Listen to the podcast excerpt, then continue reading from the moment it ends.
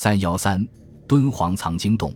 敦煌莫高窟经卷的流失。敦煌莫高窟的成名始于藏经洞的发现。莫高窟的开凿兴盛期在北朝到唐宋、元代以后日渐荒芜。道士王元禄来到莫高窟，见荒凉之景下还有一些香火收入，便栖身而居。他将一些佛像进行重新粉刷，又塑造了道教的神像。为了吸引善男信女，道士还雇佣人手将莫高窟的七佛殿下第十六号窟进行了清理。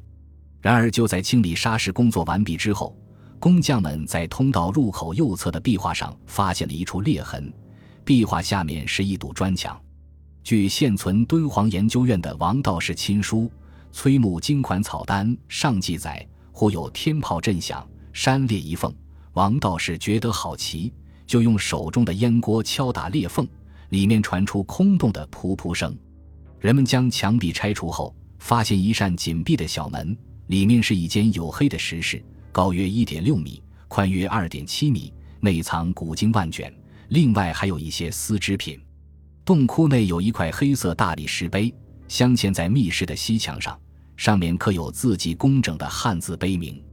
根据碑文推断，刻碑时间为公元八百五十一年。此外，最引人注目的是密室墙上的壁画，壁画的内容为菩萨捧物出行图，形象优美。敦煌莫高窟俗称千佛洞，坐落于河西走廊西端，甘肃敦煌市东南二十五公里处的鸣沙山断崖上。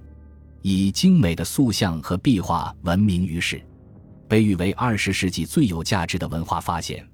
莫高窟始建于十六国的前秦时期，历经北朝、隋唐五代、西夏、元朝等历代兴建，南北长一六百八十米，高五十米，规模庞大，雄伟磅礴。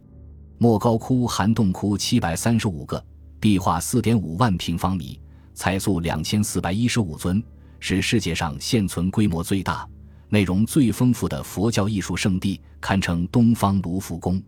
后来有人推测，这间石室可能历来被当作莫高窟僧人的藏经之所。十一世纪初，西夏人征服敦煌，窟内僧人对其加以封闭和伪装。后来在战乱中，僧人四散，从此便没人知晓此处的石室。发现藏经洞的消息很快传入当时敦煌知县汪宗翰的耳中，他以收藏古董为名，从王道士手中索取了一些经卷。此后又有多名学者慕名前往，从此藏经洞中的文物价值被发现和认识。但是藏经洞的发现起初并未引起国人的注意，腐败的官僚们也不为所动，却给了外国探险家们可乘之机。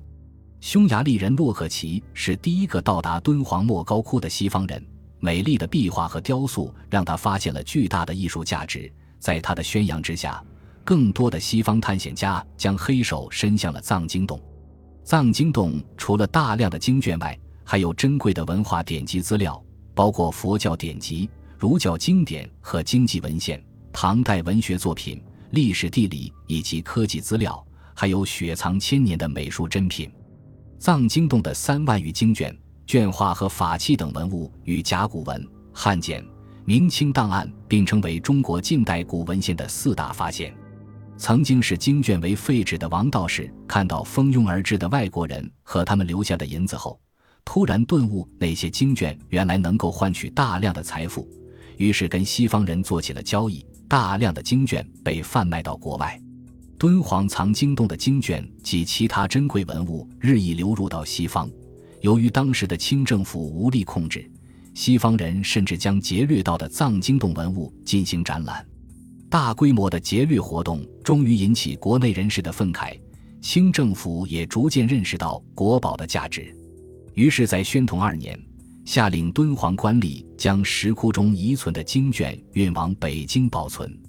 敦煌石窟的经卷视为宝物的消息一传开，当地的一些群众也趁机盗窃经卷，使一批珍贵经卷又流落民间。敦煌藏经洞残存的有八千六百多经卷，这些经卷在新中国成立后被北京图书馆（经国家图书馆）收藏，